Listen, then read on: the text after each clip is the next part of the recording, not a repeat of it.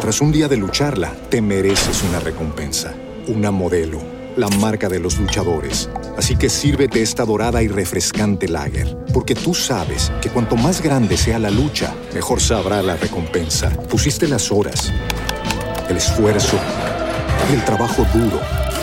Tú eres un luchador y esta cerveza es para ti. Modelo, la marca de los luchadores. Todo con medida, importada por Crown Imports, Chicago, Illinois. Introducing Wondersuite from Bluehost.com, the tool that makes WordPress wonderful for everyone. Website creation is hard, but now with Bluehost, you can answer a few simple questions about your business and goals, and the Wondersuite tools will automatically lay out your WordPress website or store in minutes. Seriously. From there, you can customize your design, pick your brand colors, and add blocks. No custom theme or coding required. You'll get content suggestions that you can keep or revise, and with Yoast SEO built in, we automatically help you get found in search engines. From step by step guidance to suggested plugins to an AI powered help bot.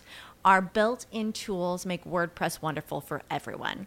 Maybe that's why Bluehost has been recommended by WordPress.org since 2005. Whether you're a beginner or a pro, you can join over 2 million Bluehost users. Go to bluehost.com slash wondersuite. That's bluehost.com slash wondersuite.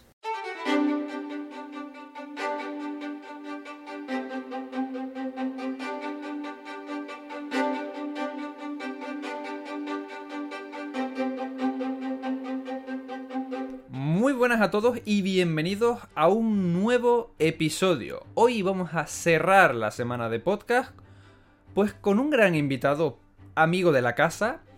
Y si recordáis de los últimos podcasts, no, no te hagas el loco mirando para atrás. Si recordáis de los últimos podcasts antes de que termináramos 2022, hablamos con Pedro, el abogado especialista en temas de patentes, no sé, no sé cuánto, sobre lo que nos viene del reglamento de la Unión Europea.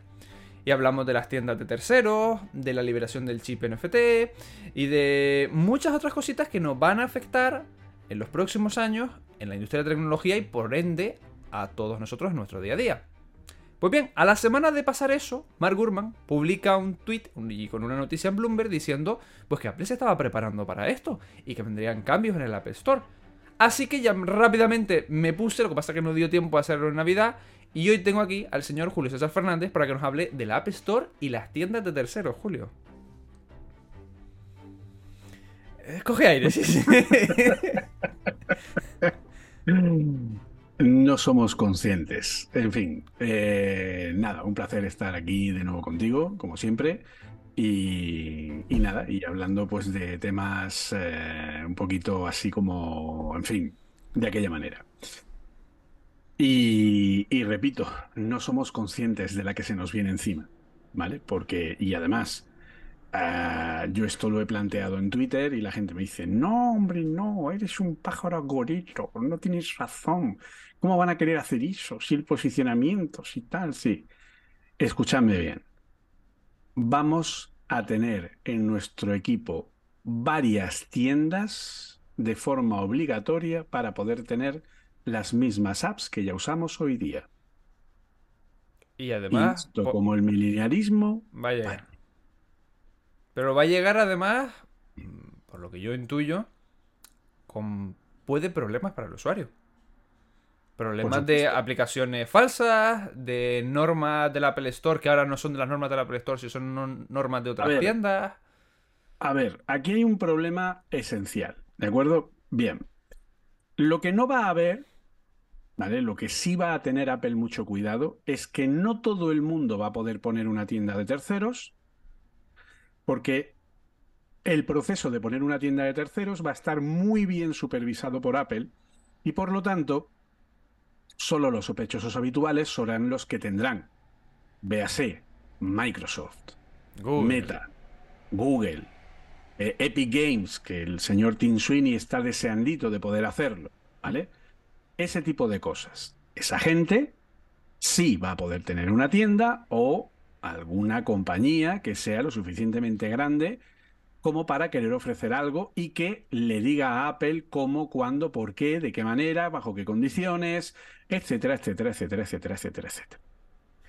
Ese es el paso uno, ¿vale? Es decir, eh, el famoso, eh, lo que sería el famoso sandbox de las aplicaciones, la seguridad, la firma, el poder ejecutar aplicaciones no firmadas en el iPhone, todo eso no va a llegar jamás, ¿de acuerdo?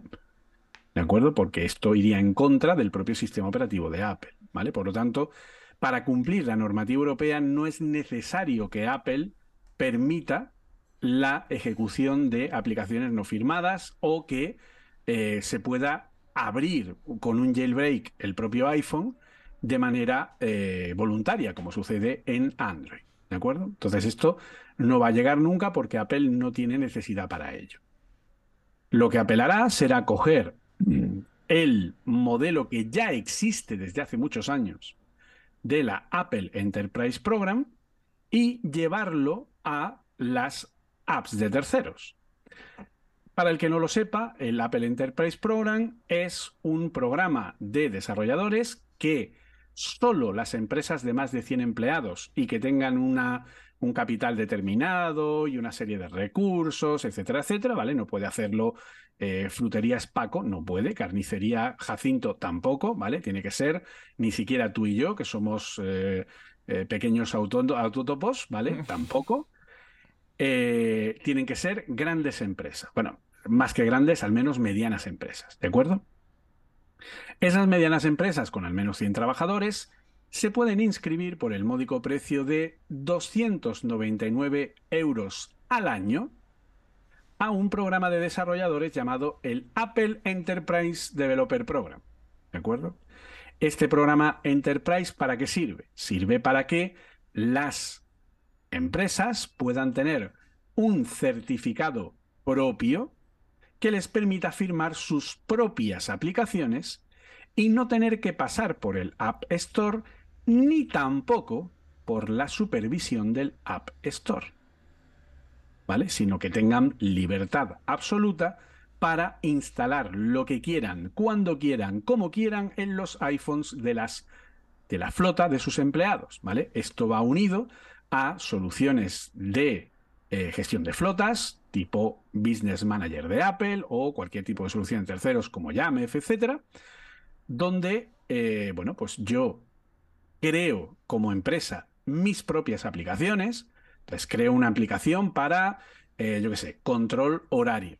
Otra, ¿vale? Porque ahora como ahí se da mucho el tema del teletrabajo, pues para que en el momento en el que yo empiezo a trabajar en casa, pues abra una app, le dé un botón de que estoy empezando a trabajar y eso contabilice y luego en una app general pues aparezca que yo estoy disponible y me puedan llamar, etcétera, ¿vale? Eh, o por ejemplo para solicitar vacaciones, o por ejemplo para gestionar y bajarte las nóminas, o por ejemplo para, como sucede en el campus de Facebook o en el campus de Google, reservar en el comedor de la compañía o reservar un transporte para ir a otra zona del campus donde estoy trabajando. Todo esto son aplicaciones internas que, eh, bueno, pues alguien puede querer instalarlas en los iPhones de la compañía. Y para eso Apple proporciona este tipo de certificados. Insisto, aplicaciones que no pasan por el App Store. Antes no hacía falta que fueras una gran empresa, que tuvieras supervisión, tal y cual, pero si recordamos, hace unos años se hizo viral una, eh, una violación del programa Enterprise Program por parte de Facebook. Facebook, ahora Meta, estaba pagándole a adolescentes menores de edad para instalarse una aplicación corporativa que no pasaba por el App Store y que estaba usando este certificado Enterprise Program, que es solo para las aplicaciones de tus empleados, no para gente de fuera, estaba usando ese certificado para instalar una aplicación que literalmente te espiaba todo el teléfono. ¿Vale? Porque como no pasas por el App Store, pues ahí puedes hacer un programa que haga lo que quieras eh, haciendo prácticamente cualquier cosa. ¿De acuerdo? Sin limitaciones. Entonces, esa aplicación lo que hacía era ver los mensajes que enviaban con sus aplicaciones de mensajería, eh, las fotos que hacían, eh, qué es lo que. todo el historial de navegación, el tiempo que pasaban en las determinadas aplicaciones. Es decir, Meta lo tenía para aprender, ¿vale? Es como. Yo ¿Cómo te se pago. Claro, o sea, era como. Creo que eran 30 o 40 dólares al mes. O sea, tampoco es que se habían vuelto locos pagando. Sí, pero los chavales les van a decir que sí, van a decir que es una pasta. Y los chavales le daban permiso y entonces eh, Meta sabía todo lo que tú hacías con tu teléfono móvil para aprender las costumbres de las nuevas generaciones, ¿no? Era como, vale, muy bien, estupendo. Entonces, eh, esto Apple, cuando se viralizó en prensa, Apple se enteró y les quitó el certificado Enterprise a Facebook, de forma que ya nadie podía comer en Facebook, ni nadie podía encargar un transporte en Facebook, ni nada, porque lo que hizo fue eh, revocar el certificado que permite que esas aplicaciones se pudieran ejecutar. Aplicaciones que la propia Meta, la propia Google o la propia empresa que sea, tiene que poner, tiene que crear, entre comillas, su propia App Store, ¿vale? Eh, colgar esas aplicaciones en algún servicio web o lo que sea, o enviarle eh, enlaces a los, eh, a los empleados para que se instalen esas aplicaciones, o instalarlas a través de gestión de flotas de dispositivos, ¿vale? Entonces, bueno, pues incluso pues con este, con este certificado, sí hay empresas de transporte que, por ejemplo, hacen control de flotas, cosa que en el App Store está prohibida, ¿de acuerdo? Entonces, bueno, pues ese es eh, con este programa de Enterprise, que ahora está un poco más tal. Después de investigar bastante, ¿vale? Yo he llegado a la conclusión de que Apple va a usar este programa, porque es lo que tiene más fácil y más a mano, para ampliarlo. De forma que lo que va a hacer es convertir este programa de Enterprise Program, insisto, técnicamente, ¿vale? No es que vaya a ampliar el Enterprise Program para que pueda. No, no, es que va Copiar a usar la misma tecnología que usa el Enterprise Program para que cualquier empresa que solicite tener una tienda de aplicaciones en el iPhone pueda tener una tienda de aplicaciones en el App Store. ¿Vale? Porque recordemos que el gran problema que tuvo Epic Games, por el que Epic Games tuvo que volver a Google Play Store, es porque ellos sacaron su tienda cuando se salieron de Google Play para que te pudieras bajar el Fortnite. ¿Y qué fue lo que pasó? Que de pronto había miles de tiendas falsas por el mundo que eran todo tipo de scam, robos, fraudes, etcétera, etcétera, etcétera, etcétera. Porque la gente no sabe de, De dónde hecho, ha pasado con la fuente original. Ha pasado ¿Eh? con, el- con el- la migración de Twitter a Mastodon, que mucha gente tal. Han habido mm, eh, noticias de aplicaciones falsas de Mastodon.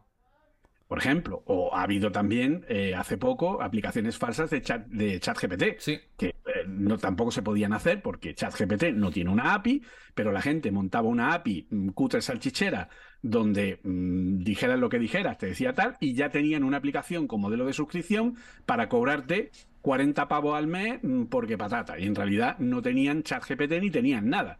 ¿vale? Tenían mm, Chupi GPT, ¿vale? O sea, ni chat ni puñeta. Porque, insisto, ChatGPT no tiene todavía una API que pueda ser usada por tercero. Y ya te digo yo que nadie va a querer hacer una aplicación de esa API cuando salga porque Hay que pagar el coste tokens. va a ser brutal, ¿vale? Entonces, bueno, pues eh, igual, fraudes, es decir, aplicaciones scam, ¿vale? Que es aplicaciones que pretenden ser una cosa, pero luego no lo son y en realidad pues es un fraude, ¿vale? Entonces, si partimos de esa base, yo, insisto, mi teoría después de haber investigado el tema, etcétera, etcétera, es que la tecnología del Enterprise Program va a ser utilizada para que la empresa A, B, C o D le diga a Apple, oye, yo soy esta empresa, tengo sede en tal sitio, este es mi representante, no sé qué, tal y cual, pa, pa, pa, pa, pa, yo quiero poner una tienda de aplicaciones en el App Store. Y entonces Apple le pondrá una serie de normas específicas a esa tienda del App Store y tendrá que pasar una serie de filtros para poder tener esa tienda en el App Store. Y por lo tanto evitará, insisto, el gran problema que tuvo la tienda de Epic Games, que era que te bajabas tiendas falsas. ¿Vale? Entonces ahora tú vas a ir al App Store y desde el App Store te bajarás Google Play, Meta Store, eh, te bajarás eh, Amazon App Store, te bajarás Epic Game Store, te bajarás Microsoft Marketplace, lo que sea, ¿de acuerdo? Y ya está. Y entonces, por lo menos, la instalación de la tienda tendrás la garantía de que es la que es, no es un engaño. Porque si Apple permitiera la ejecución de código no firmado, ¿vale? Lo que sería el, el sideloading famoso que eh, no, es, no, va a llegar nunca a Apple, al menos en el iPhone. Si usáramos ese sideloading, entonces tendríamos el problema que acabo de comentar, que es el de las tiendas falsas, porque la gente que quisiera la tienda de Epic Games no tendría un sitio fiable para ir y decir es que esta es la tienda de Epic Games, ¿vale? Por lo tanto, dime, dime. ¿Podremos tener otros problemas de privacidad? Es decir, que acogiéndose a que ellos hacen las apps en su tienda y demás, puedan, por ejemplo, Instagram, que tenía la cámara en segundo plano, eh, capturando tu pantalla, o Facebook, muy dada a tener cosas recogiendo y demás. O, por ejemplo, cuando se puso que si alguna aplicación, te recordarás, eh, copiaba algo del portapapeles, te, te avisaba. No sé si fue en iOS 14 o o en qué año fue, que si copiaba algo, alguna aplicación, salió el mensaje arriba, tu aplicación ha copiado el, el portapapeles. Y se vio que había... 15. Sí, y se vio que TikTok o muchas aplicaciones copiaban, que es como, ¿y tú para qué estás copiando aquí el de nada del cortapapeles? ¿Habrán ese tipo de cosas? A ver si pillan algo. Claro, ¿podrán haber ese tipo de cosas o saltárselas esas reglas que Apple pone de que no puedan hacer eso no, o tengan que preguntar? A ver. Podría haber, Mm, yo creo que no. Yo creo que va a haber. bien, bien, Julio, bien. Te lo digo directamente, ¿vale? A ver, te voy a dar un dato muy sencillo y muy simple, ¿de acuerdo? Según Apple, el 97% de los usuarios ha pulsado en el diálogo de pedir a la app que no rastree. Diálogo que aparece en TikTok, en Instagram, en Facebook, en WhatsApp, en bla, bla, bla, bla, bla, bla, bla. Cada vez en más aplicaciones. Y el 97% de esa gente ha pulsado en pedir a la app que no rastree. Bien. Pedir a la app que no rastree significa que la aplicación en sí no te puede identificar de forma unívoca como usuario. ¿Vale? Si yo, te pongo un ejemplo, antes de pedir a la app que no rastre, ¿de acuerdo? Si yo me pongo a navegar por Internet y de pronto entro en Facebook a través de la web y veo un anuncio de un juego que me llama la atención, ¿vale? Y digo, uy, este juego no tiene mala pinta. Y entonces pulso en el juego. Pero no llego a instalarlo simplemente pulso porque, bueno, quiero saber de qué va el juego, ver las capturas y tal. Facebook sabe que tú, tú has pulsado en ese juego. ¿Vale? Quiere decir que cuando tú vayas a Instagram, por ejemplo, sabe que tú pulsaste en ese juego. ¿De acuerdo? Entonces, mientras tú estés jugando, o sea, mientras tú estés navegando por ejemplo, en Facebook, y luego te vayas a Instagram, que forma parte de la misma empresa, y tú has dado permiso para que crucen datos, como saben quién eres por el usuario, pues no hay problema, ¿vale? Pueden coger y eh, usar esa información y, bueno, pues saber que tú te interesa ese juego y entonces te va, te va a empezar a aparecer el anuncio de ese juego en todos lados. Para recordarte que, oye, le diste y te interesó y entonces te lo quieres bajar. ¿Vale? O a lo mejor no, pero bueno, te va a seguir saliendo eh, todo el rato, ¿vale? Esa es una forma de captar información dentro del propio servicio, ¿de acuerdo? Ahora, yo voy a YouTube y me sale un anuncio del juego X, o de tal servicio, o de 20 de viaje a Marruecos, yo qué sé, o a Ibiza, o a Galicia, donde sea. Eso es YouTube, no es Instagram. Pero YouTube utiliza una cosa muy bonita, preciosa, maravillosa, llamada cookies de terceros, donde lo que hace es guardar en una cookie, porque las cookies están pensadas para que solo la web que la crea, solo el dominio web que crea una cookie, sea capaz de leerla. Las cookies de terceros, ¿vale? Que ahora Google las va a cambiar por otra cosa, pero bueno, más o menos se va a poder seguir haciendo, entre comillas, lo mismo, pero un poquito más discreto, ¿vale?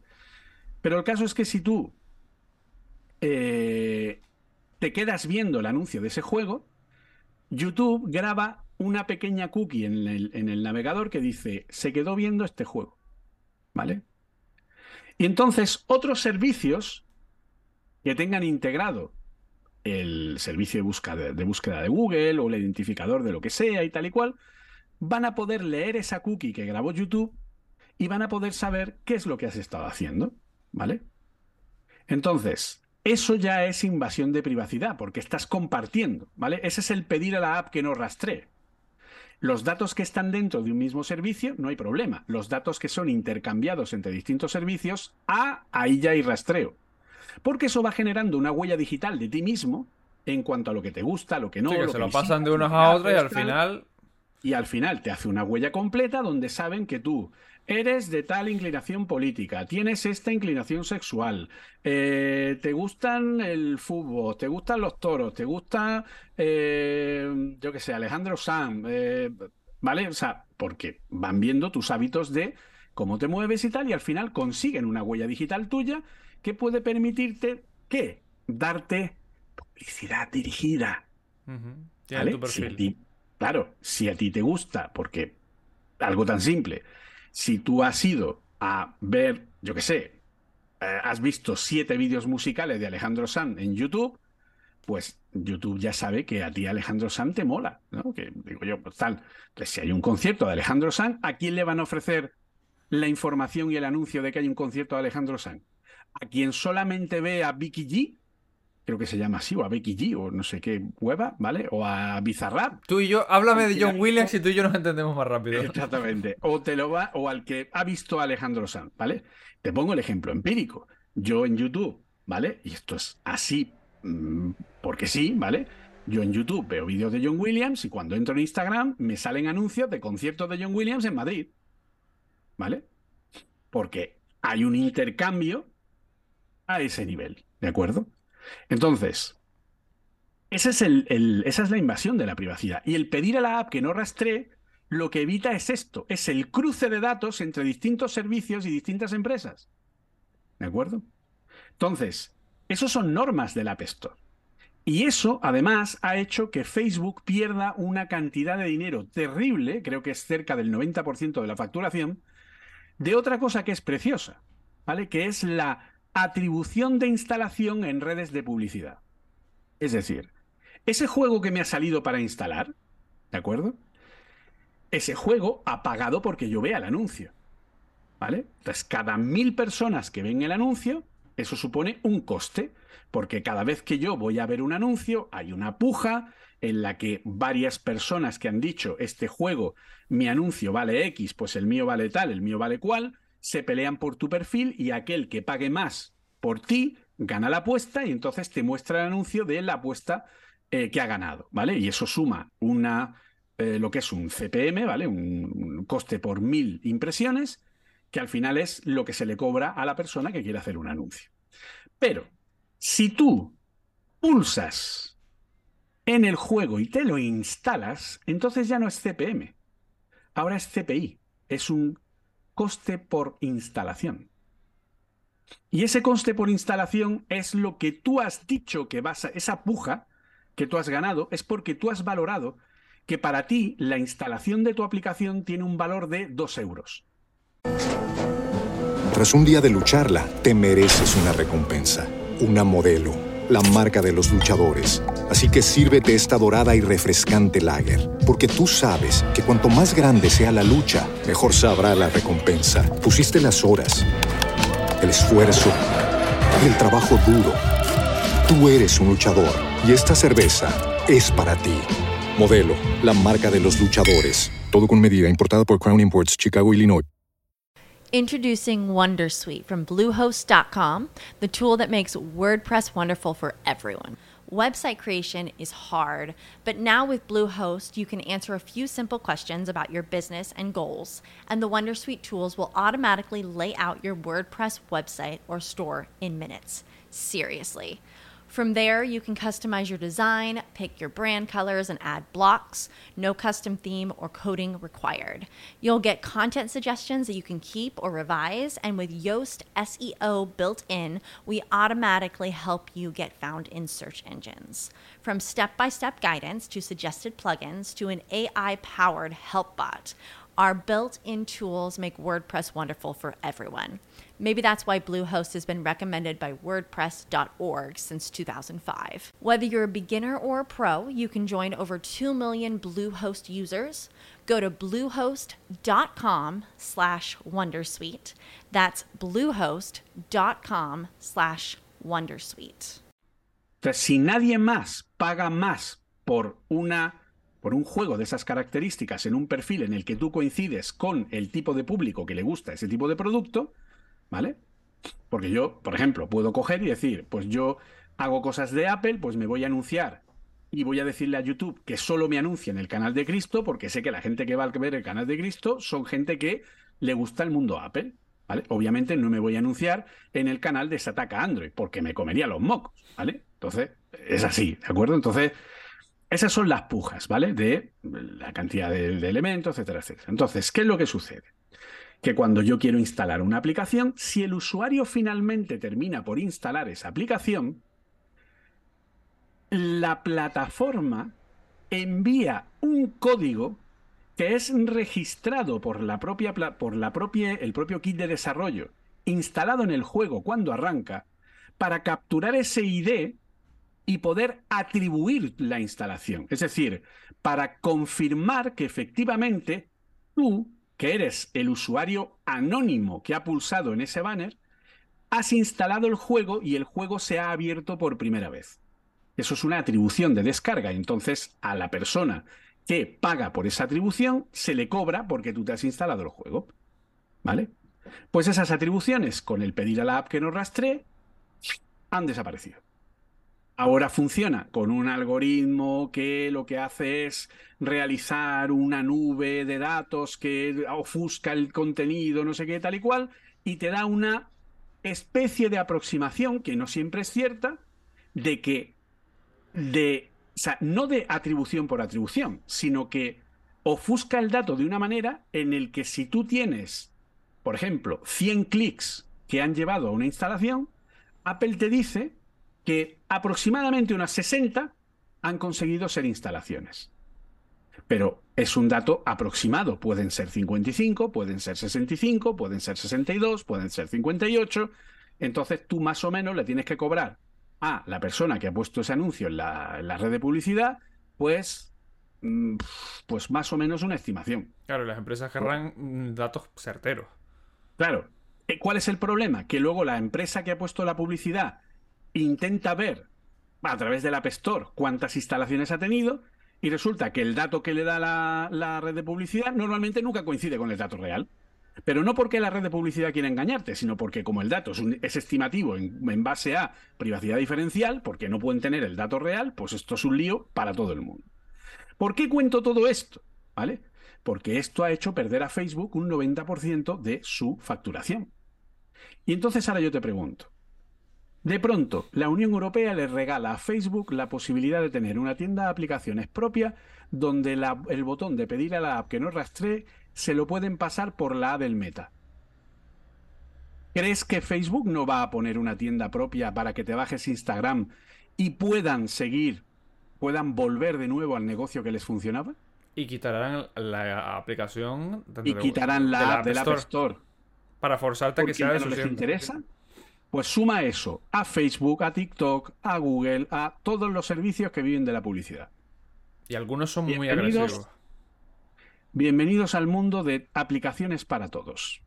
Tiendas de aplicaciones para todos. Es así. Porque Apple no va a poder de ninguna forma, a no ser que haya algo que se me escape a mi imaginación, controlar o hacer una review de de hecho, Mark Gurman, que fue el que, es el, que, el que lanzó la liebre, lo que dijo es que Apple va a ofrecer el servicio de review suyo propio a aquellas tiendas de aplicaciones que lo quieran contratar como servicio. un poco para certificarse de que, oye, mira, yo cumplo las normas, no sé, no sé cuánto. Exacto. Entonces, si yo soy la tienda de aplicaciones, la, yo qué sé, la Apple Coding App Store, ¿vale? Y tengo ahí un montón de aplicaciones, yo puedo contratar los servicios de Apple y eh, supongo que funcionará por algún porcentaje o lo que sea, entonces a lo mejor no se queda en el 70-30, pero que se queden, yo qué sé, el 10%, no lo sé, o el 5%, o te cobren eh, mensualmente, pues eh, yo qué sé, yo qué sé, 3.000 pavos, no lo sé, ¿vale? Pero el caso es que podrán ofrecer ese servicio de review para que las aplicaciones que pongas en tu tienda sean revisadas por el equipo de Apple. Si Mark Gurman dice eso, es porque Apple sabe que no va a poder revisar las aplicaciones de las otras tiendas. Y sabe que Tim Sweeney se va a salir con la suya y va a seguir vendiendo, porque es lo que quiere y es lo que le ha dado la Comunidad Europea. Lo que quiere es seguir vendiendo sus pavos de sus V-Bucks del Fortnite y llevarse él todo el dinero. ¿Vale? Entonces, bueno, pues todas las apps que son conflictivas a día de hoy, Spotify, Netflix, Facebook, TikTok, eh, Instagram, eh, Twitter, tal, todas terminarán por salir del App Store y montarse en otra tienda distinta donde no les pongan tantas pegas para vivir de nuestros datos privados. Y todo eso que está haciendo Apple de esfuerzo por nuestra privacidad se irá, pues igual que se fue eh, Johnny Ive hace un tiempo de Apple y ya no volverá.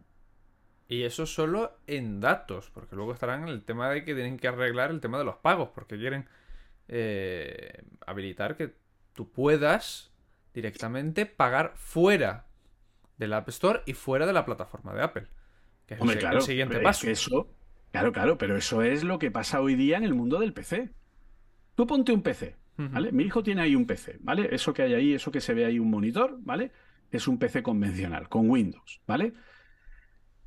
Eh, mi hijo enciende el PC y tiene la tienda de Ubisoft, la tienda de eh, Activision, la tienda de Epic Games, la tienda de mm, su padre buscando piso en Alcobenda, la tienda de el Steam, y cada una tiene su medio de pago.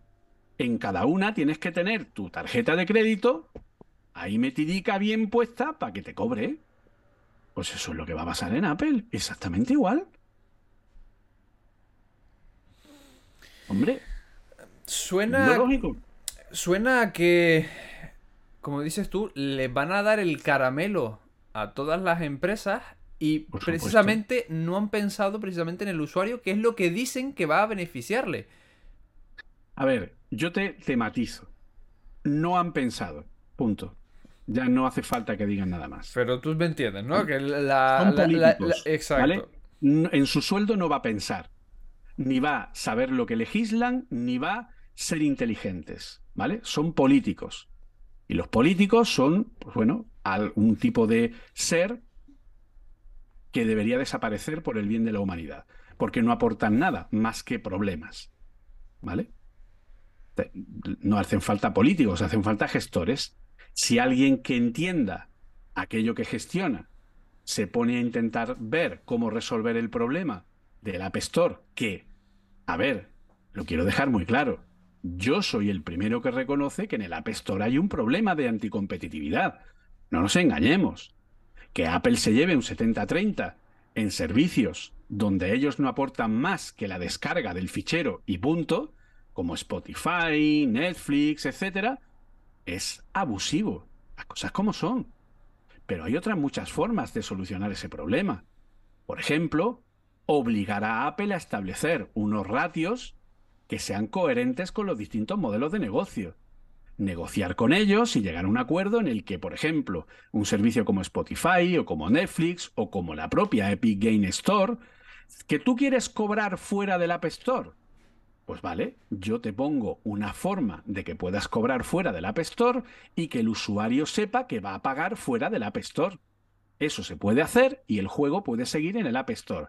Y Apple rebaja, o sea, cambia esa norma y lo siento en el alma, te aguanta porque el juego es de Epic Games, ellos corren con todos los gastos y tú lo único que estás poniendo es el CDN, que es el, sitio donde está colgada la aplicación para que se pueda descargar. Punto. ¿Vale? obligas a Apple a que lo cambie y ya está. ¿Qué es Netflix, Spotify, no sé qué, no sé cuánta? Pues obligas a Apple a que en vez de cobrar un 70-30, solo cobre un 5%, por ejemplo. Pues ya está. hay muchas formas de negociar un cambio que no cambie el paradigma. Pero al final, por intentar proteger al usuario, lo único que van a conseguir es, uno, liarlo y dos, atacar nuestra privacidad. Así de simple. Y entonces dirán, no, pero también vamos a poner porque la GPRD hace no sé qué, tal y cual. Sí, ahora ponte tú a buscar. ¿Vale? Sí, como, también se supone que no me tienen que llamar a mí a las 4 de la tarde para ofrecerme eh, un teléfono de tal. maravillosas que les da igual. las compañías prefieren pagar la multa que les ponen, ¿vale? Que mirar la lista en Robinson para no llamarte, por ejemplo. Y que a día de hoy en la web es un caos de privacidad donde sí se hacen, que hasta Google ha tenido que tomar cartas en el asunto, porque obviamente pasa de castaño oscuro y va a intentar quitar las cookies de tercero y poner algo que no sea tan invasivo a nivel de privacidad, primero por lavarse un poco la cara, las cosas como son, y segundo porque, hombre, ya llega un punto en el que, hostia, es que ya llega un nivel importante. Es que si fuéramos conscientes de la enorme huella digital que hay nuestra, es que se nos olvida que TikTok tiene un algoritmo en el que en solo 20 minutos. Ese te cala. 20 puñeteros minutos ya te está sirviendo vídeos de los que tú quieres ver. Y si cambias, al momento te, se readapta. Es súper agresivo. Y en Instagram, si tú te paras a ver las fotos de las chicas rubias monas, de pronto, simplemente el scroll. Sí, sí, eh, estar en una foto delante de ella más tiempo, sí. ¿Vale? dice, oh, qué chica más mona. Y luego sigue, y luego sigue. Instagram registra el tiempo que tú paras en el scroll y qué estás viendo. ¿De acuerdo? Entonces, llegará un momento en el que tú estás mirando y cuando vayas pasando, pues pasa.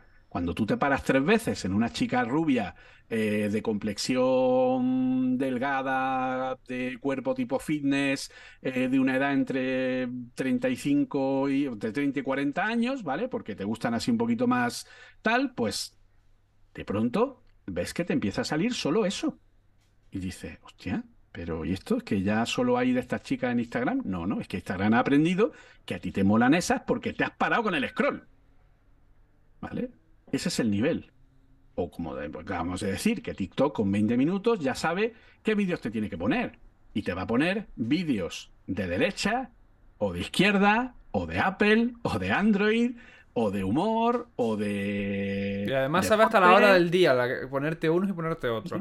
exactamente. Y entonces sabes si te gusta el fútbol, si no te gusta, qué música te gusta, qué no sé qué. Yo entro en TikTok y a mí lo que me pone es pues eso, cosas de Apple, ¿vale? De vez en cuando me sale un señor que se llama Cristo que hemos apañado, que si no estáis suscritos, suscribiros porque es un señor muy apañado que hace contenido muy bueno, ¿vale? Eh, y me sale, pues eso, me sales tú, me sale eh, Bryce, me sale eh, Antonio Leiva, ¿vale? porque los tengo como, como, como amigos, ¿vale? Me salía Oliver cuando colgaba cosas en, en TikTok pero de gente que no sigo me pone cosas de tecnología, cosas de tecnología que tienen que ver con Apple, Mm, prácticamente nada de Android, me pone muchas cosas de anime, ¿vale? Porque veo temas de anime, etcétera, etcétera. Me pone eh, cosas de música de cine y de vez en cuando me salta un vídeo que si John Williams, que si Jane Hornes, que si no sé quién, que si no sé cuál. Eh, mm, como sabe que me gusta el cine, me pone a la gente que habla de cine. O sea, y todo eso simplemente porque te quedas el, por el tiempo que te quedes viendo eso. ¿Vale? Entonces, todo eso te digo, entre eso y que luego cogen y dicen, no, y el chip NFC abierto, para que otros puedan usarlo. A mí me da la sensación de que a una persona o a una empresa que quiera innovar y quiera sacar tecnología a punta o que quiera mm, tener algo propio, mm, se le quitan la gana. Porque a mí lo que me da la sensación es que es como, ¿para qué hago yo innovación y para qué me curro yo algo si tengo que abrírselo a todo el mundo? Pero se supone que lo que tú estás haciendo, pues, eh, no sé, pertenece al mundo. pero rompe la competencia.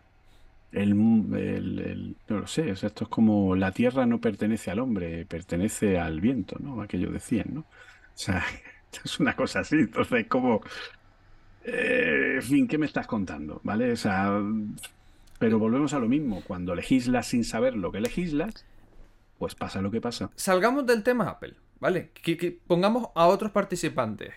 Sí, porque esto le va a pasar a todas las demás. Claro, voy a poder instalar el Game Pass en la Nintendo Switch, la Switch Store en, en la PlayStation y el- la, la tienda de PlayStation en la Xbox. Pues teóricamente es el objetivo final que quiere la Comunidad Europea. Lo Entonces, ¿de que yo no sé, Claro. yo no sé hasta qué punto eso es. A ver, para que nos hagamos una idea. La norma dice que si yo quiero escribirte a ti, ¿vale? Por una app de mensajería, Sí, pero tú tienes Telegram y yo tengo WhatsApp, yo tengo que poder enviarte a ti un mensaje a Telegram desde WhatsApp. Y iMessage y todas, sí, sí, sí. y todas, ¿vale? Que las plataformas de mensajería no pueden tener su red propia. Tiene que haber una red compartida en la que solo haga falta usar una única aplicación de mensajería y que eso permita que puedas comunicarte con las demás, ¿vale? Eso a día de hoy mm, yo no sé cómo lo van a hacer, ¿vale? Porque eso supone que tengan que crear un gran servidor de compartición primero que tengan que identificarnos de alguna manera de manera universal, ¿vale? Es decir, que si yo soy JCF Munoz, pues lo sea en todas las redes, ¿vale? Que a lo mejor en vez de ser JCF Munoz es mi número de teléfono, ¿vale? Que digamos que puede ser el eh, dato que tienen en común todas estas aplicaciones de mensajería. Pero es que la única forma de hacerlo es por RCS, que es el sustituto del SMS que depende de los operadores telefónicos. Pero si lo hacemos por RCS, quiere decir que yo puedo hablar por Telegram sin tener un número de teléfono. Ahora ya voy a tener que tenerlo para usar Telegram. Es que no tiene ningún sentido. ¿vale? Es decir, tal como está configurado ahora mismo las distintas aplicaciones y lo que ofrecen a nivel de funcionalidad, crear esto, pues bueno, la Unión Europea tiene la ley aprobada que lo tienen que hacer. Sí, sí. ¿Vale? Entonces, yo no sé cómo lo harán, sinceramente. Entonces, aquí vamos a lo mismo. Cualquier compañía que tenga un nivel de facturación superior a no sé cuántos miles de millones, que todas las grandes lo cumplen, tiene que permitir que cualquiera en su sistema pueda poner una tienda alternativa. Claro, pero es que eso Esto- viola claro. las leyes de la competencia, Julio. Es que tú imagínate que yo. Imagínate que soy directivo de Sony, o un ingeniero de Sony, el CEO de Sony, ¿vale? Y digo, me he currado la Play, me he currado marketing, me he currado todo. Cojo, eh, creo que el PlayStation el otro día hizo 30 millones de, de consolas de PlayStation 5 vendidas. Va, va como un tiro, consigo colocarlas. Y llega Xbox ahora y dice, pues ahora tú has hecho la venta, tú te lo has currado el marketing y yo te voy a poner el Game Pass en todas esas eh, consolas, sin tener que currarme el hardware, sin tener que currarme nada. Claro, pero ahora ¿Pa' viene qué- pa' el político de turno y dice, no, no, no, es que eh, está muy mal que si yo quiero jugar al Halo, pero también quiero jugar al Last of Us, pues tenga que tener una Play y una Xbox. Pues obliguemos a todos a sacar los mismos juegos en todas las consolas. O a ofrecer, que puede ser, entre comillas, una salida, a ofrecer un servicio de eh, juego en remoto, ¿vale? Que por ejemplo tú puedas poner el, eh, el Xbox eh, Cloud Gaming, ¿vale? El, el servicio de de la nube. nube. de Microsoft, lo puedas instalar en la Play y entonces podría jugar desde la Play al Halo, que es de Xbox, ¿vale? De verdad. Insisto, Alguien dirá, no, no, no, no, eso que estás diciendo es, imposible. es que es una locura. Eso no va a pasar. A ver, en la norma que está muy mal definida y que todavía tiene que cerrar determinados aspectos claves, ¿vale? Porque ahora mismo lo que hay son gen- generalidades y además, ojo, las normas europeas son reglamentos. Los reglamentos no pasan a ley, no pasan a una obligación. Los reglamentos, luego cada gobierno tiene que cogerlos y tiene que aplicarlos a su propio derecho. No, no, el reglamento se lo tiene que comer con papas, ¿eh? Eh, Si fuera una directiva sí, que- sí que tiene tal, pero si es un reglamento se lo tiene que comer con papas. Sí, pero cada uno tiene que crear su propia, vamos a llamar, su propia forma de aplicar dicho reglamento. Puede ser igual, no menos. puede ser Sí. igual y aumentar, pero no ser menos. Exacto, exacto, ¿vale? Entonces, como no están contempladas las, llamémosla, excepciones, eh, no excepciones, sino la, casuística, ¿vale? Sería la palabra. Sí. Como no está contemplada la casuística completa de qué es lo que quieren hacer, lo que dice la normativa, lo que dice este reglamento, es que las tiendas que quieran poder ofrecer sus productos en dispositivos distintos van a tener que poder, pero no solo en Apple, en Google, donde sea, ¿vale? Para que yo pueda, pues eso, para que pueda haber una App Store en Google Play. Pero eso es como si, el- pa- Pero por ponerlo claro, muy claro, como si el Real Madrid coge y dice, quiero vender mis camisetas en la tienda del Fútbol Club Barcelona. Claro, pero el problema es que la Unión Europea considera en su absoluta deficiencia, ¿vale? Burocrática, en la que no tienen ni puñetera idea de lo que están legislando, ¿vale? Que, como hemos dicho antes, la tierra no pertenece al hombre, pertenece al viento, ¿no? Que decía aquel, ¿no? Pues esto es lo mismo. El iPhone no pertenece a Apple, pertenece a la humanidad. Sí, sí. Android no pertenece a Google, pertenece a la humanidad. Porque como ya hay tantos miles de millones de personas que lo usan, ya ha trascendido a la propiedad, ¿vale? Y por lo tanto se ha convertido en un bien de la humanidad.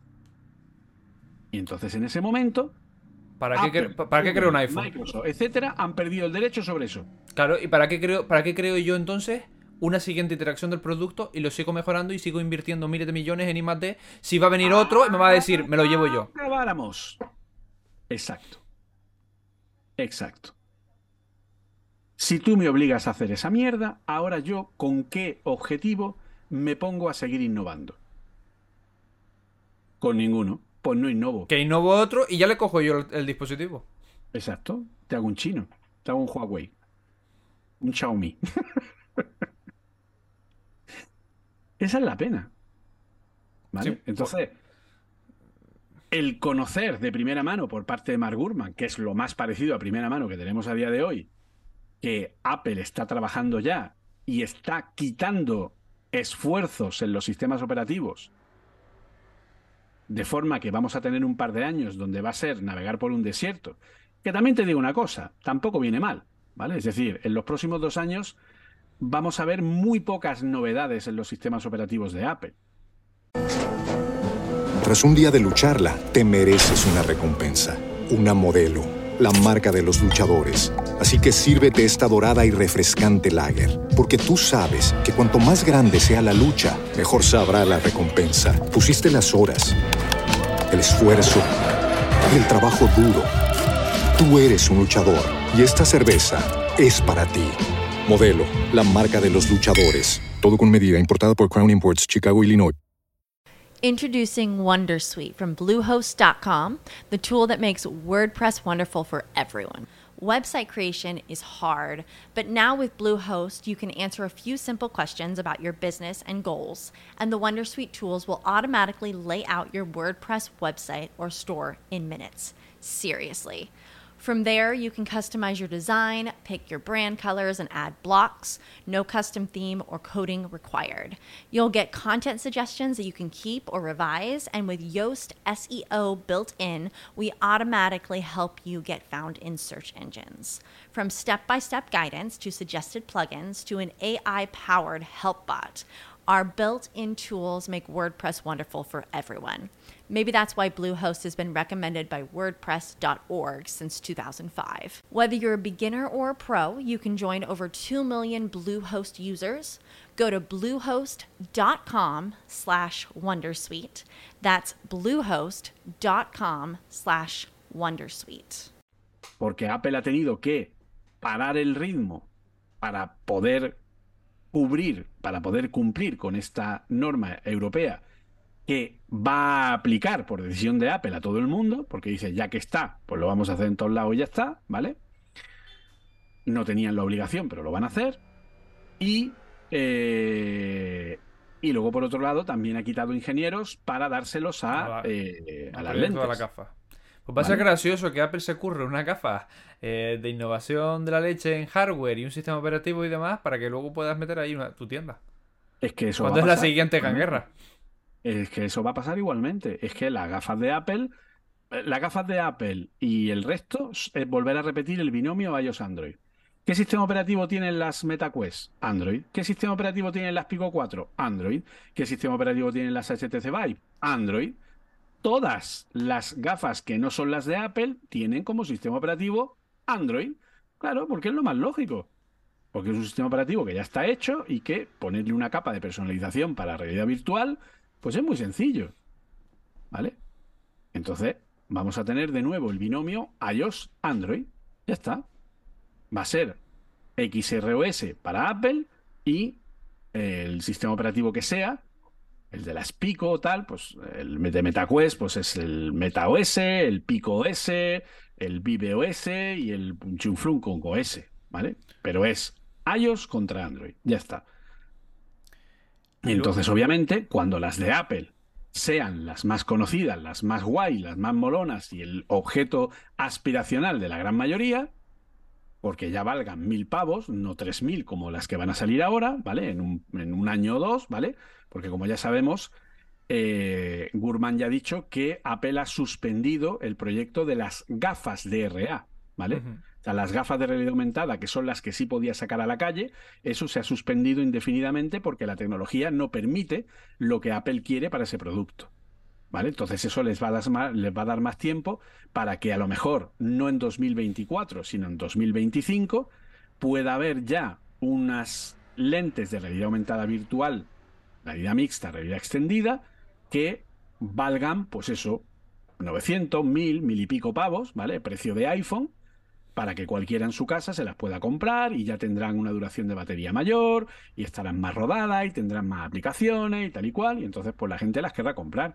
En ese momento llegará a Paco y dirá, oye, que yo quiero poner aquí el Fornite VR, pero que los pavos son para mí, no para Apple. Pues, como diría la canción, siempre se repite la misma historia. Y, Y ya luego- no puedo más. Y luego los asistentes. También la normativa dice que los asistentes virtuales tú puedes elegir cuál quieres instalar. Exacto. Sí, sí. Que tiene que ser todo, pues eso, en Abierto. común, abierto. A ver, hay cosas que tienen sentido. De hecho, eh, ahí tenemos Matter, ¿vale? Matter al final, Un protocolo. pues lo que ha hecho ha sido crear un protocolo común en el que todas las compañías lo soportan y por lo tanto ya no tenemos HomeKit, Alexa, eh, Google Assistant, tal, sino que es, tú ya eliges eh, el ecosistema con el que quieres trabajar con ese dispositivo. Pues hombre, pues eso me parece un adelanto. Pero eso es una decisión que han tomado los fabricantes, no los políticos. ¿Vale? Esa es la diferencia. Bonita la- Como se dice en Twitter, se vienen cositas.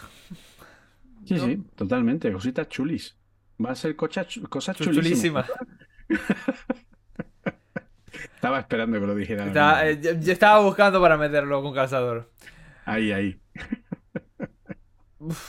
Se nos queda un panorama, la verdad, un tanto feo, convulso y sobre todo, mm, como digo, que al principio, hasta por lo menos que todo esté medio rodado y demás, huele a que la picaresca de alguno puede hacer que salte alguna liebre y alguna costura salte eh, fácilmente. Porque hay muchas pequeñas cosas que podrían salir mal. Yo a mí lo que me da mucha pena es que todo el trabajo que Apple ha hecho en pos de la privacidad, pues se va a perder. Y que al final, si queremos usar todas las apps que usamos ahora mismo, pues nos van a obligar a tener pues varias tiendas de aplicaciones distintas. Y sobre todo, que vamos a perder experiencia de usuario porque unos políticos burócratas le han hecho el trabajo a unos multimillonarios capitalistas que no que piensan que no ganan lo suficiente Mm. y nosotros en medio pagando el pato Los lobbies, hijo, los lobbies. los lobby Ya que te tenemos aquí, Julio, lanzamientos de la semana pasada, ¿qué opinas de ellos? Los MacBook, los Mac Mini. No trabajo.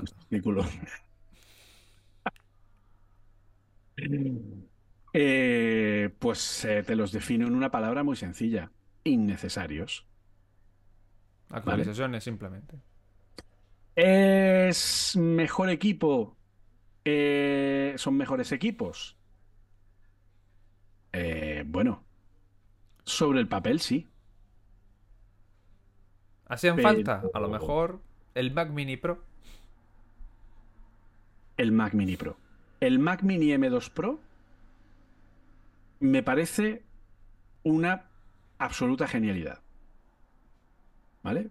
O sea, creo que eso es lo mejor que Apple sacó y lo que sí tiene una justificación.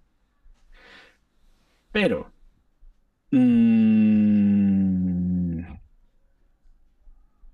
es que te recuerdo que básicamente todos los modelos de gama entrada, salvo el Mac Mini M2 Pro, tienen problemas de simples chips NAND de disco.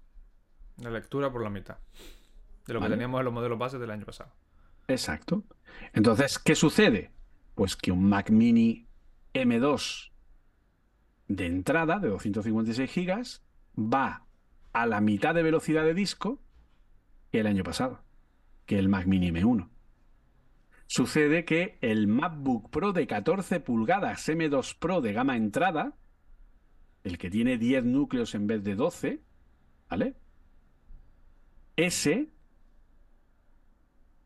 tiene la mitad de velocidad que el modelo M1 Pro del año pasado, con 512 gigas. O sea, por ahorrarse cuatro duros en los chips, o porque también puede ser que no sea por ahorrarse, sino sea porque no han podido eh, tener tantos chips de almacenamiento como ellos hubieran querido para la demanda que estimaban, ¿vale? Pueden ser las dos cosas, ¿vale? Pues han convertido a los modelos de gama entrada en algo que es peor que el año pasado. Así de simple.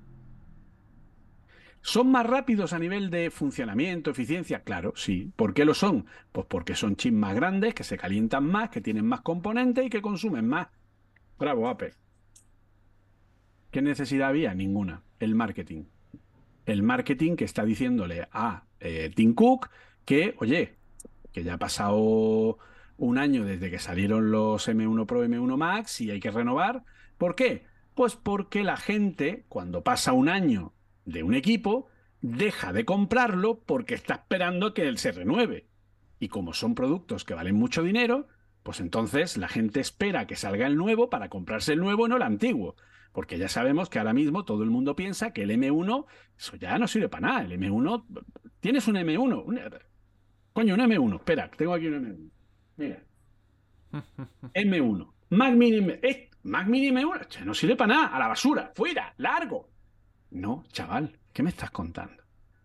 Esto sigue siendo un equipo 10, no, 100.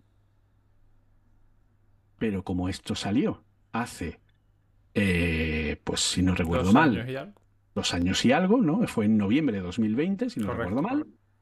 Pues entonces, no, no, esto ya es muy antiguo. Ya, ya, chaval. Compara esto con el 90% de los peces que hay en el mercado. A ver quién gana.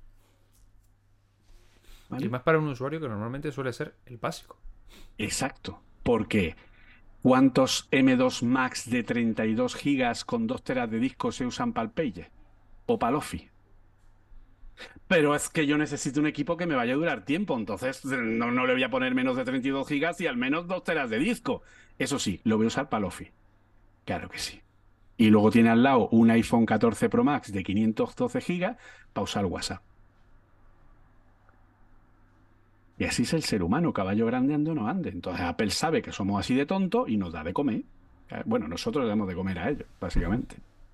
Entonces, ¿quiere decir eso que los equipos son malos? ¿Qué tal? No, No, no. para nada. Ya eran buenísimos.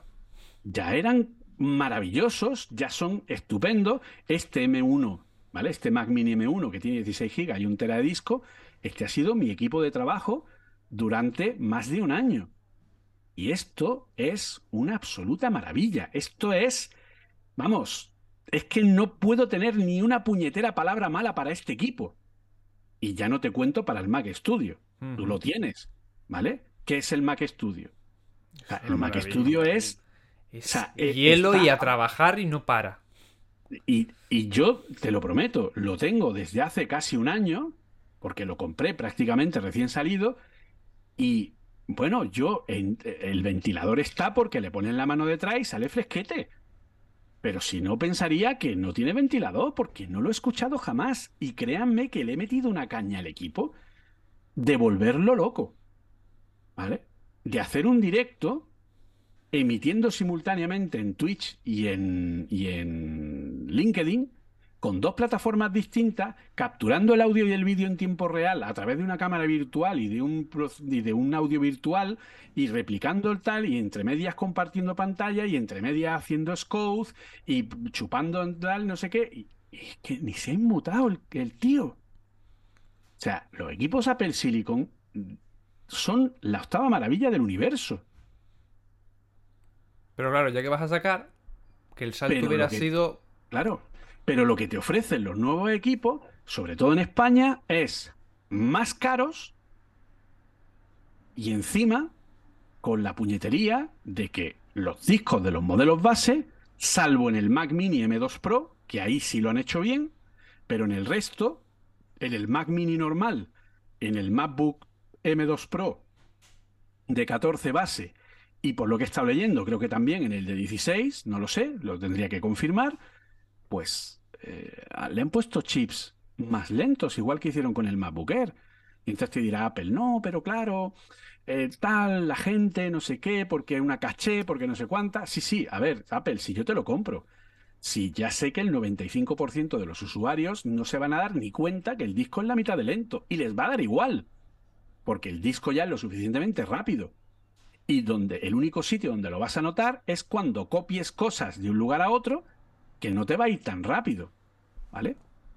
Entonces, solamente el 5% de usuarios que estamos todo el rato trabajando con ficheros grandes como yo, vamos a notar la diferencia. Yo estoy todo el día, con, y supongo que igual que tú, con ficheros de gigas para arriba y para abajo. Entonces, ahí, si no tienes un disco rápido, pues hombre, la experiencia se- se- es problemática. Sobre todo Pero- en, en equipos, Julio, que son los portátiles profesionales. Exacto, exacto. Porque en el Pero Mac Mini como que- todavía. Es todavía- como que Tim Cook sabe que el modelo base no se lo va a comprar un profesional, se lo va a comprar un usuario. Siempre va a tocar algo. lo está. Es una pena, macho. Porque los equipos son buenos, los equipos son maravillosos. Si el M1 ya era bueno, el M2 es pues un poquito mejor, tiene un poquito más de cada cosa. ¿Era necesario? No, no era necesario. Deja los equipos como está, ¿vale? Volvemos a la misma discusión de siempre. Apple deja los equipos sin renovar y coge los modelos que ya tienes M1 y bájalos de precio. Que vas a vender más. Y ya el año que viene renuevas los M2 con 3 nanómetros. O sea, no el año que viene, porque ya está anunciado que en septiembre tenemos MacBook Air con M3 de 3 nanómetros. Pues entonces, espérate al año que viene. ¿Por qué hay que.? O sea, de verdad, ¿por qué tenemos que volver al ciclo de renovación anual? ¿Por qué tiene que haber un Apple Watch todos los años? ¿Por qué tiene que haber. O sea, ¿cuáles son los mejores productos del año pasado? Los nuevos. El Apple Watch Ultra. O en este caso, el iPhone 14 Pro, ¿por qué ha triunfado? Porque tiene algo nuevo, que es la isla dinámica. ¿Vale? Entonces, de verdad, sinceramente, ¿qué puñetera necesidad hay de renovar todos los puñeteros años? Pues la necesidad es la que creamos nosotros. Porque, insisto, ¿qué es lo que pasa con las ventas del iPhone cuando llega julio y agosto? Pues que caen en un porcentaje brutal. ¿Por qué? Porque la gente está esperando al nuevo. Y aquí ha pasado igual. Apple se ha visto obligada a renovar los equipos porque las ventas de los equipos M1 se habían caído en picado. ¿Por qué? Pues porque como la gente sabe y hay rumorología y sale en prensa y ya se empieza a oír y no sé qué, y que va pasado un año y que no sé cuánta, pues la gente está esperando a ver el nuevo. Entonces, pues ese es el sentido. Entonces, equipos magníficos, salvo por el tema del chip NAND. ¿Merecen la pena? No, salvo el Mac Mini M2 Pro. Insisto, el Mac Mini M2 Pro es un pedazo de equipo increíble que yo desde aquí recomiendo a todo el mundo, que sea semiprofesional o profesional o que no pueda gastar todo lo que vale un Mac Studio y va a tener un equipo excelente con el que va a poder trabajar, pero no es consciente de lo bien que va a poder trabajar. ¿Vale? Pero que no empiece a tocarle cosas.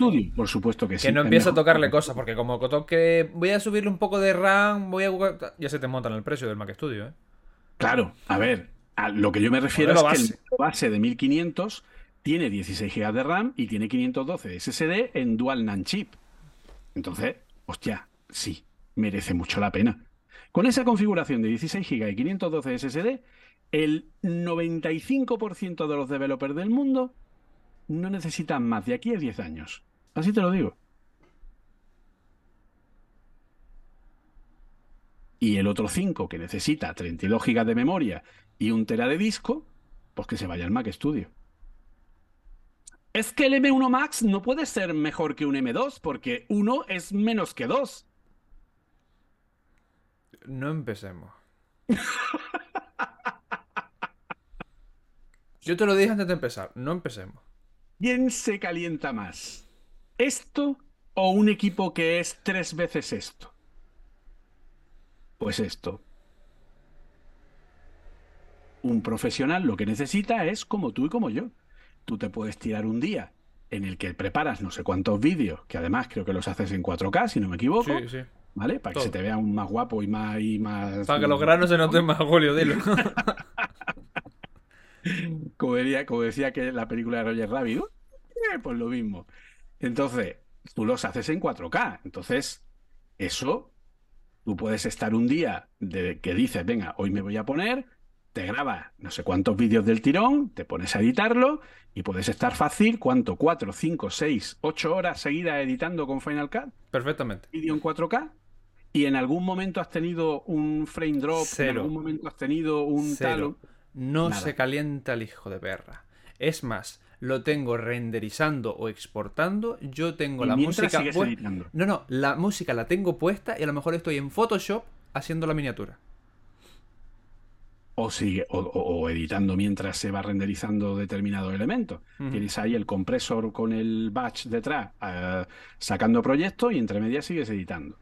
Ese flujo que Cristo acaba de explicar en un Mac Mini a las dos horas hace el Mac Mini. No, no. Y se te cae. Eso lo expliqué yo, lo expliqué yo para, por ejemplo, cuando me, dijeron, no, ¿por qué Apple no ha sacado un iMac grande? Y digo, porque yo, por ejemplo, he puesto un M1 a 90 y pico grados. Que tú has puesto un M1 a 90 y pico grados. Si yo he tenido el iMac de 24 en lo que me llegaba al Mac Studio, y yo lo puse a 90 y pico grados. ¿Y qué pasa? Que como el iMac M1 no tiene disipación activa sobre, el, sobre la CPU, sino que la tienen los ladiños, ¿vale? Y entonces... Y pues, si es el modelo intermedio, y si es el modelo intermedio, que el básico tiene solo un ventilador. Exacto, y si es el modelo intermedio. Yo tenía el, de dos. El básico tiene un ventilador solo en un lado. Entonces, ¿qué pasa? Que invitas a tu querido amigo Thermal Throttling, ¿vale? El Thermal Throttling que cuando un dispositivo se calienta y el ventilador del equipo no es capaz de enfriarlo para que no se siga calentando, ¿qué hace el equipo? Reduce su velocidad. Entonces. Claro, es que el Mac es, el, Mac eh, el Mac Mini Pro es más rápido. Un equipo que está, ¿vale? Por poner la gráfica, ¿vale? Esto es un M2, ¿vale? Y esto es un M1. ¿Es más rápido el M2 que el M1? Sí. Ahora vamos a ir avanzando en el tiempo de uso, con la misma tarea. El M2 se empieza a calentar y su diseño termal es peor. Así que el M2 empieza a caer rendimiento. Ta, ta, ta, Pero el M1 sigue ahí, porque tiene un diseño termal como el del Mac Studio que le permite un tiempo sostenido. ¿Qué sucede? Que a la hora y media de trabajo, el M2 ya es más lento que un M1 Max porque no aguanta estar dos horas seguidas a 90 grados. Yo no lo he pasado al Mac Studio apretándolo para la review, no lo llegué a pasar de 50 y pico. Pues eso. Ese es el key de la cuestión. Entonces, a 50 grados, una CPU funciona a pleno rendimiento, le pida lo que le pida y no reduce ni un puñetero megahercio su velocidad. En un M2 metido en un Mac mini que tiene mucho menos espacio y un ventilador más chico, pues obviamente llegará un momento en el que aquello se calentará de una manera que, a ver, vas a hacer Office, tranquilo, no se va a calentar. Es para el usuario eh, que, que al Mac mini le ponía algo más. Exacto. Son usuarios profesionales con flujos de trabajo profesional pues como Cristo, que se puede tirar 5 o 6 horas u 8 editando vídeo en 4K, mientras tiene abierto el Photoshop, mientras tiene abierto eh, el compresor realizando los vídeos, mientras tiene el navegador subiendo no sé cuántos vídeos, mientras hace no sé cuántas, o como yo, que tengo abierto Scode, con varios proyectos, con varias previews, con una virtualización, con un servidor abierto en tiempo real, con un no sé cuántas, con un Docker que pone no sé qué tal y cual, y entre medias pues otros 400 mil millones de procesos, y encima a lo mejor te hago un directo y te emito todo lo que hago en el directo. ¿Vale? Pues eso no lo aguanta un equipo que sea ni un MacBook Air, ni un Mac Mini, ni un portátil MacBook Pro, por muy bonito que sea y por muy pro que sea. Va a tener Thermal Throttling sí o sí. Porque es lo que hay. Porque no va a haber forma. Y si ahora los M2 Max han subido de consumo energético de 30 a 35 vatios de media de TDP, pues, ¿qué supone más consumo? Pues más calor. Tras un día de lucharla, te mereces una recompensa, una modelo, la marca de los luchadores. Así que sírvete esta dorada y refrescante lager, porque tú sabes que cuanto más grande sea la lucha, mejor sabrá la recompensa. Pusiste las horas, el esfuerzo, el trabajo duro. Tú eres un luchador y esta cerveza es para ti. Modelo, la marca de los luchadores. Todo con medida, importada por Crown Imports, Chicago, Illinois. Introducing Wondersuite from Bluehost.com, the tool that makes WordPress wonderful for everyone. Website creation is hard, but now with Bluehost, you can answer a few simple questions about your business and goals, and the Wondersuite tools will automatically lay out your WordPress website or store in minutes. Seriously. From there, you can customize your design, pick your brand colors, and add blocks. No custom theme or coding required. You'll get content suggestions that you can keep or revise, and with Yoast SEO built in, we automatically help you get found in search engines. From step by step guidance to suggested plugins to an AI powered help bot, our built in tools make WordPress wonderful for everyone. Maybe that's why Bluehost has been recommended by WordPress.org since 2005. Whether you're a beginner or a pro, you can join over 2 million Bluehost users. Go to bluehost.com slash wondersuite. That's bluehost.com slash wondersuite. Han mejorado levemente el sistema de disipación termal de los M2 Max, pero aún así, todos los portátiles de Apple Silicon, todos sin excepción, tienen thermal throttling, cuando llega un tiempo en el que es un trabajo constante. El salto lo veremos cuando veamos el salto a los 3 nanómetros, que ahí sí podrá volver a bajar un poco. Claro, siempre y cuando Apple lo haga bien, ¿vale? Porque cuando lleguen los 3 nanómetros, la diferencia de, de proceso de fabricación, para que se haga la gente una idea, la diferencia de proceso de fabricación entre el M1 y el M2 es que el proceso de fabricación del M2, que es el de segunda generación de 5 nanómetros, es más eficiente. Es decir, que el número de impresiones de la oblea, los componentes, los microtransistores que salen en cada oblea, hay un porcentaje más alto de microtransistores que son útiles y menos que son desechables. ¿De acuerdo? Entonces, esto es así. Y cuando tú imprimes la oblea, que es una oblea así de grande, ¿vale? Lo que está más en el centro es de mejor calidad y lo que está más a los bordes es de peor. Entonces, el proceso de fabricación lo que hace es optimizar para que haya más partes útiles dentro de la oblea y que no tengan que descartarse tantas partes que no funcionen porque la electricidad no pasa por ahí. Nada más, pero no mejora la densidad. La prueba la tienes en que los M2 para meter los núcleos de más, que por cierto son núcleos de eficiencia energética, no, de alto rendimiento, ¿vale? Y para meter los núcleos de GPU extra, ¿qué sucede? Pues que el M2 es un SOC más grande que el M1, ¿vale? si fuera una mejora en la construcción, el M2 no sería más grande que el M1, o sería al menos del mismo tamaño. Pero si es más grande porque le han puesto más cosas, es porque el proceso de fabricación es el mismo en cuanto al tamaño. Los 3 nanómetros van a mejorar. Los 3 nanómetros van a conseguir que el proceso de fabricación sea más óptimo, que la densidad de microtransistores por milímetro cuadrado sea más alta y por lo tanto en un mismo espacio quepan más cosas.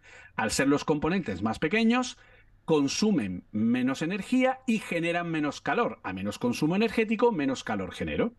Por lo tanto, si Apple lo hace bien, que es lo que se comenta que va a hacer con el A17, ¿vale?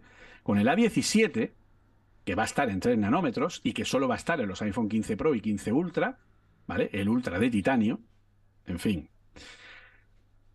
El A17 ya se comenta en los mentideros, eh, aquí la culpa de todo la tiene Mark Gurman como siempre, dicen que lo que va a hacer el A17 es aprovechar esa mejora de la construcción para hacer los componentes más pequeños, porque tú cuando mejoras la construcción realmente y mejoras la densidad de microtransistores por milímetro cuadrado, tienes dos opciones, ¿vale?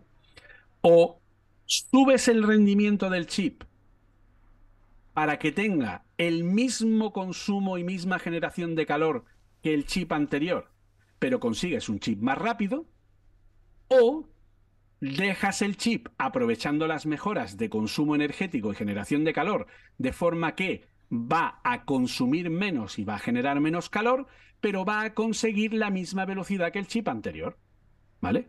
Entonces, si Apple lo hace bien y aprovecha las, que es lo que se rumorea, y en vez de acelerarlo para ir más rápido que el anterior, el anterior, el A16, ya es suficientemente rápido.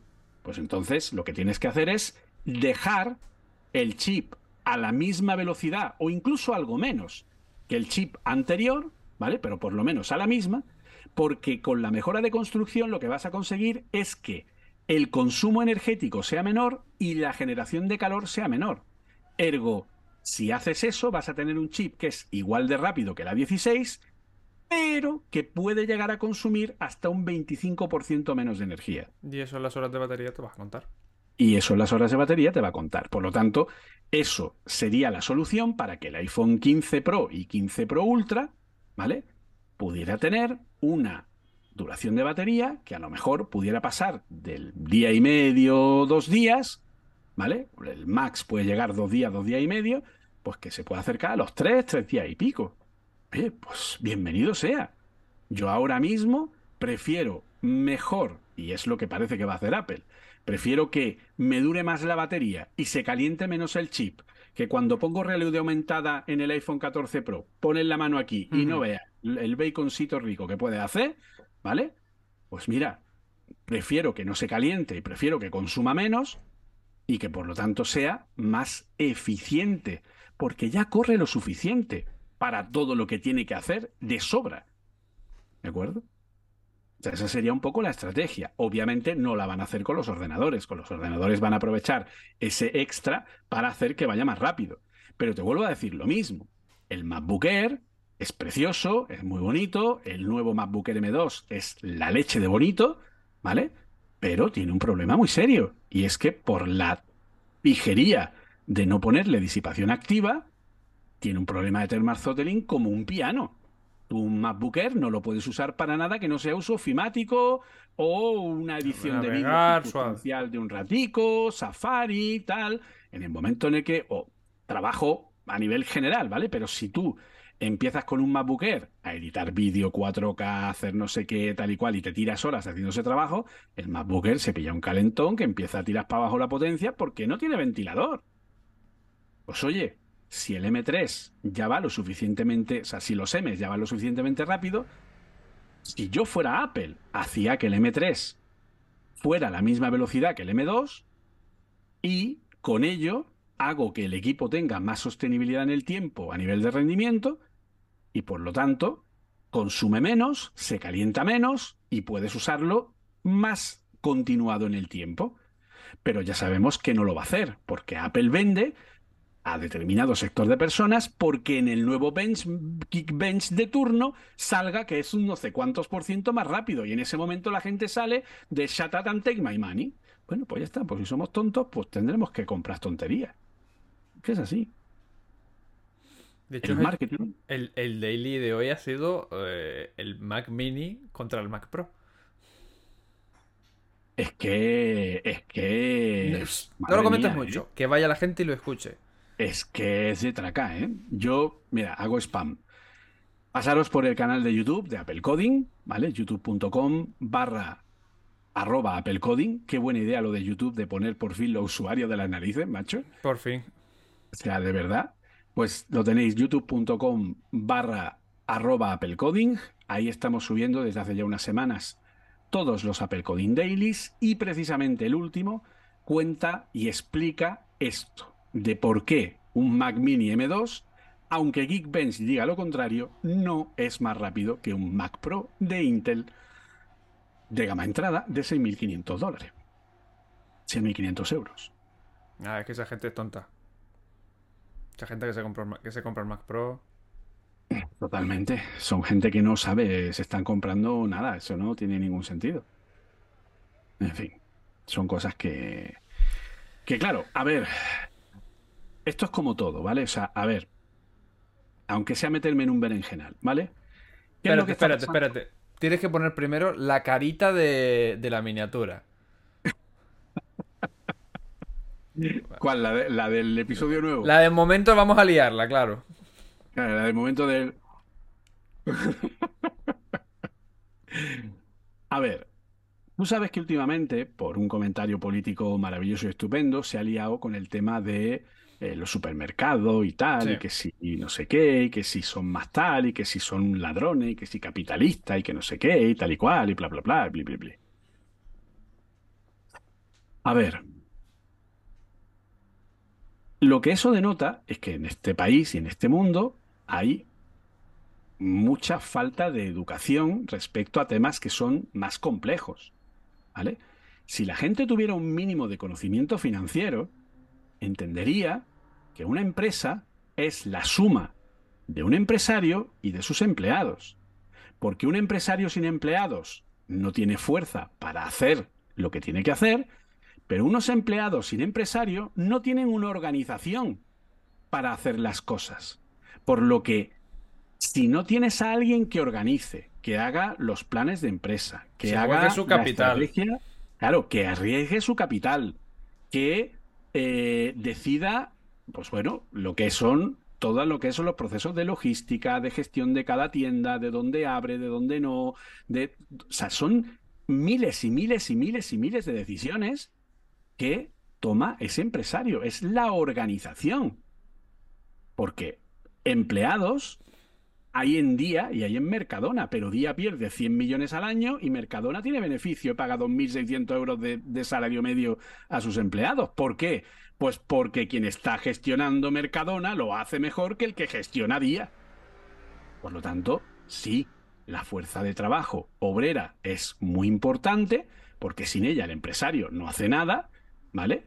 Si yo hago un montón de vídeos, pero no tengo tiempo para editarlos y no tengo un editor que me los haga, pues por muy bonito que hagan mis vídeos, no llegan a ningún lado. Yo necesito una fuerza laboral, unos empleados que, dirigidos por mí, hagan lo que yo les pida con una buena calidad y con una buena preparación para que todo salga bien. Yo necesito, pues eso, a empleados y esos empleados me necesitan a mí para tener una organización, para saber cómo tienen que hacerlo, de qué manera, en base a qué, con qué productos, de qué forma, etcétera, etcétera.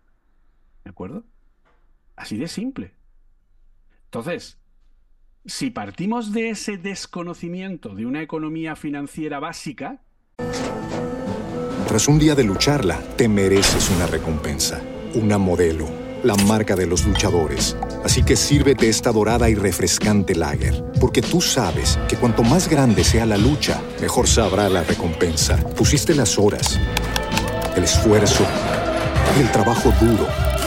Tú eres un luchador y esta cerveza es para ti. Modelo, la marca de los luchadores. Todo con medida, importada por Crown Imports, Chicago, Illinois.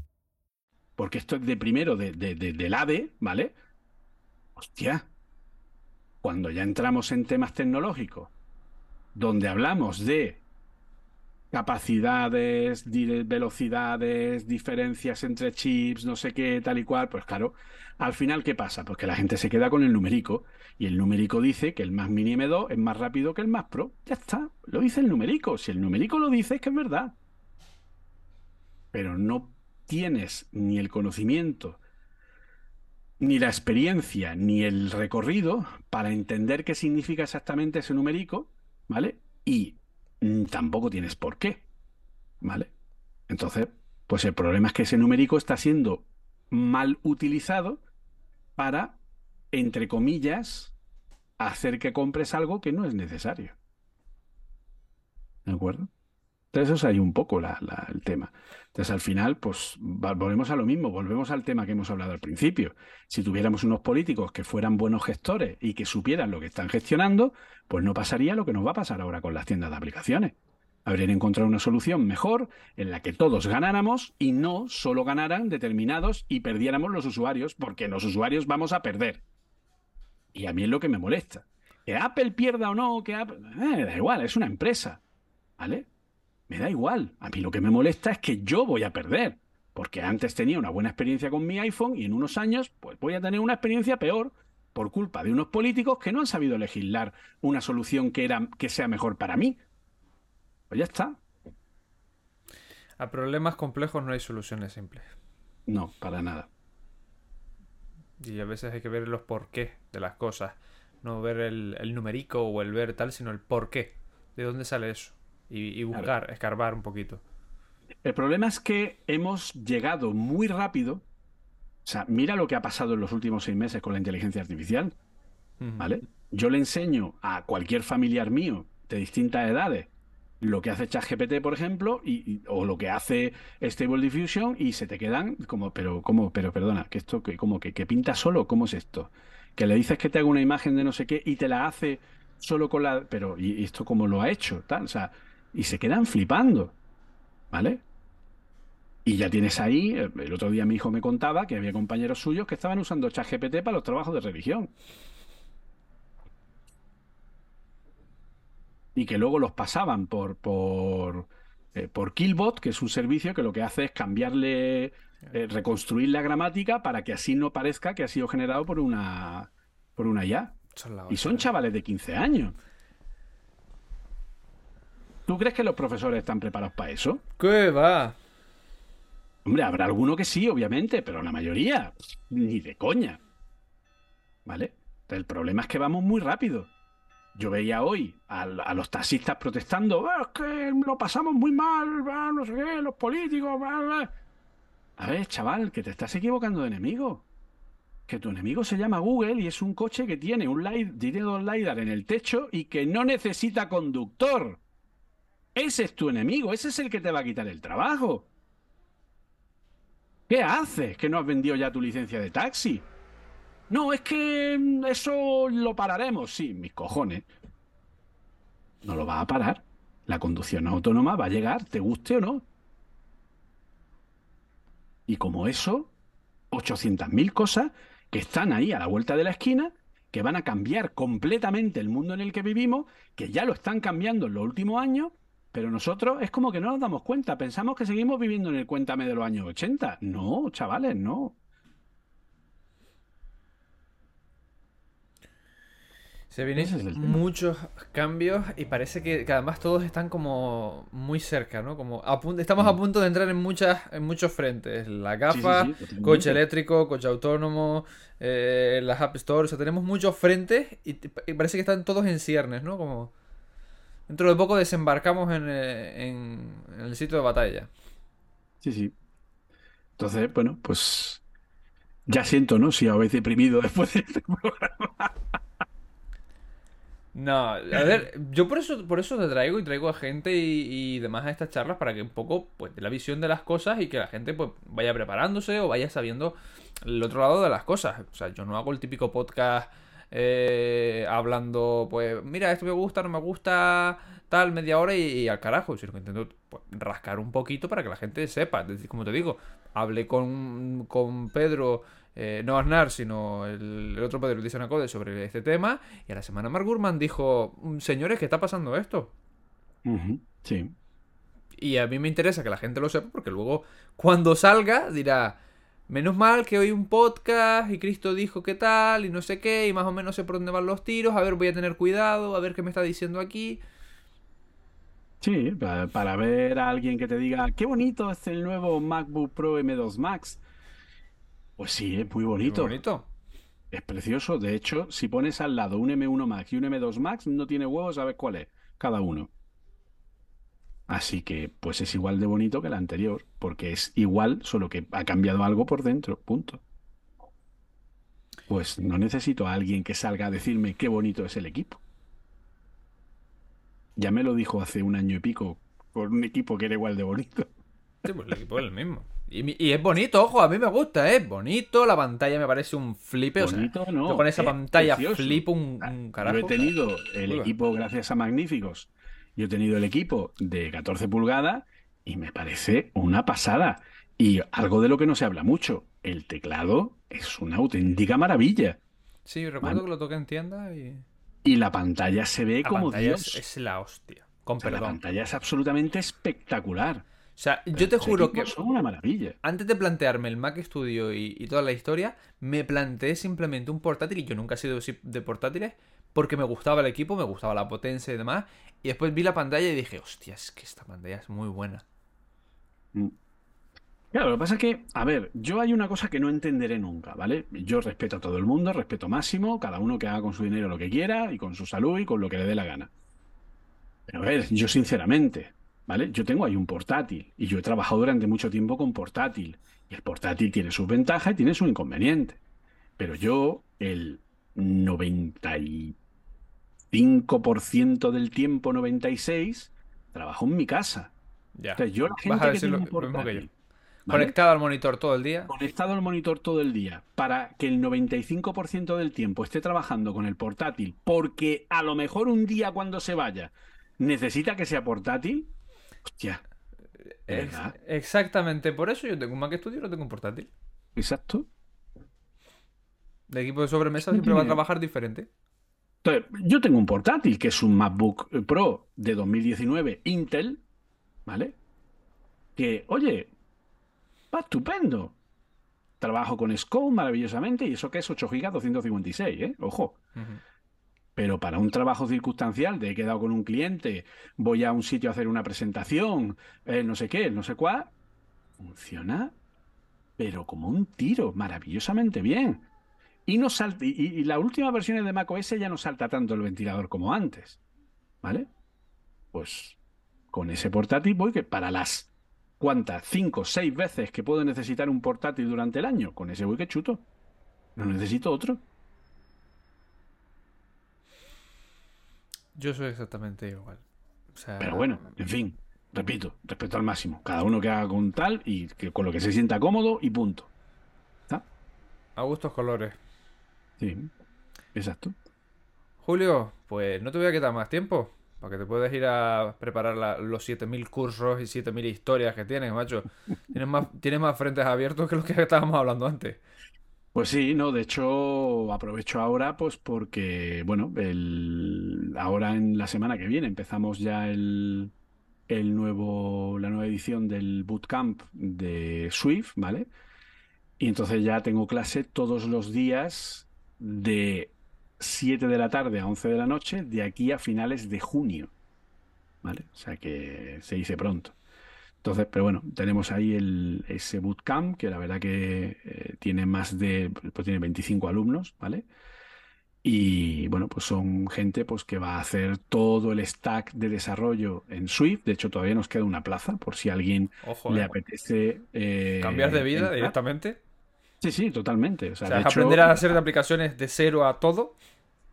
De hecho, ya hay varios alumnos del bootcamp del año pasado que ya han entrado a trabajar en, en empresas y gracias al- a esta formación.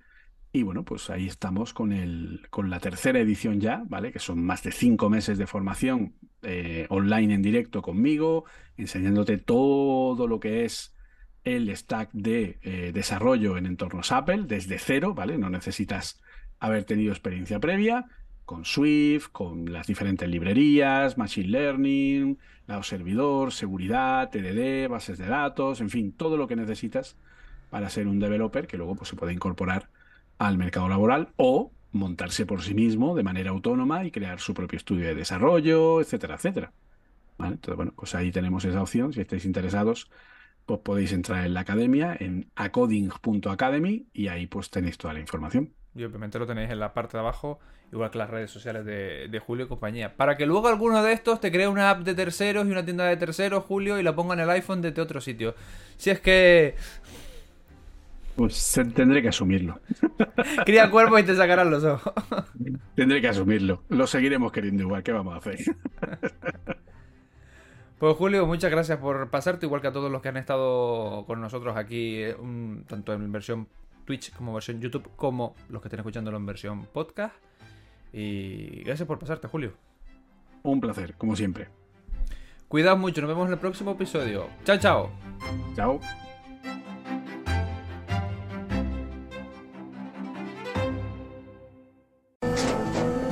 Tras un día de lucharla, te mereces una recompensa, una modelo, la marca de los luchadores Así que sírvete esta dorada y refrescante lager, porque tú sabes que cuanto más grande sea la lucha, mejor sabrá la recompensa. Pusiste las horas, el esfuerzo, el trabajo duro. Tú eres un luchador y esta cerveza es para ti. Modelo, la marca de los luchadores. Todo con medida, importada por Crown Imports, Chicago, Illinois. Lucky Land Casino, asking people what's the weirdest place you've gotten lucky. Lucky? In line at the deli, I guess? Aha, in my dentist's office. More than once, actually. Do I have to say? Yes, you do. In the car before my kids' PTA meeting. Really? Yes. Excuse me, what's the weirdest place you've gotten lucky? I never win and tell. Well, there you have it. You can get lucky anywhere playing at LuckyLandSlots.com. Play for free right now. Are you feeling lucky? No purchase necessary. Void where prohibited by law. 18 plus. Terms and conditions apply. See website for details.